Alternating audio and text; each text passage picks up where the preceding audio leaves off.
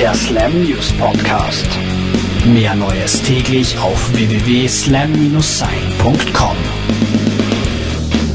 Für alle, die es noch nicht mitbekommen haben, Chinese Democracy ist fertig, das N' Roses Album, auf das wir schon 14 Jahre warten. Axel Rose hat die fertigen Songs doch tatsächlich seiner Plattenfirma vorgelegt. Ein Release sollte sich demzufolge noch in diesem Jahr ausgehen. Der amerikanische Getränkehersteller Dr. Pepper wird jetzt wohl ins Schwitzen kommen. Die Firma hatte im Vorfeld jedem Amerikaner eine Dose Cola versprochen, sollte Axel Rose das Album noch dieses Jahr zustande bringen. Na dann Prost! Ob Axel Rose mit Chinese Democracy Awards einheimsen wird, steht noch in den Sternen. Eine Legende anderen Kalibers hat jetzt aber eine Sonderehrung vom wichtigsten Literaturpreis der USA bekommen, Bob Dylan. Er bekam als erster Rockmusiker einen Pulitzerpreis und zwar für seine Songtexte. Diese seien von außerordentlicher poetischer Ausdruckskraft.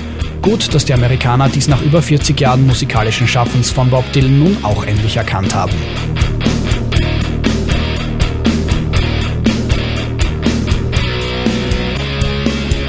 Folgende Herrschaften den Pulitzerpreis je bekommen werden, wagen wir zu bezweifeln.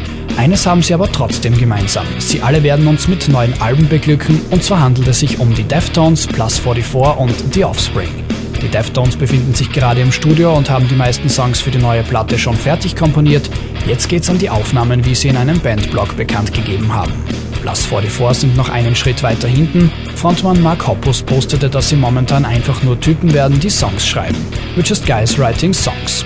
Wie auch immer. Die Arbeiten gehen anscheinend voran und ein Nachfolger zum 2006er Debüt When Your Heart Stops Beating ist in nicht mehr allzu weiter Ferne. Last but not least haben die Herren von The Offspring einen Release-Termin ihres neuen Longplayers bekannt gegeben. Am 17. April ist es soweit. Rise and Fall, Rage and Grace nennt sich die neue Platte. Dexter Holland und Co. haben ein Jahr lang daran gefeilt. Ob sich die viele Arbeit ausgezahlt hat, hören wir auf den Festivals im Sommer, wo sich die alten Hasen live beweisen wollen. See you there!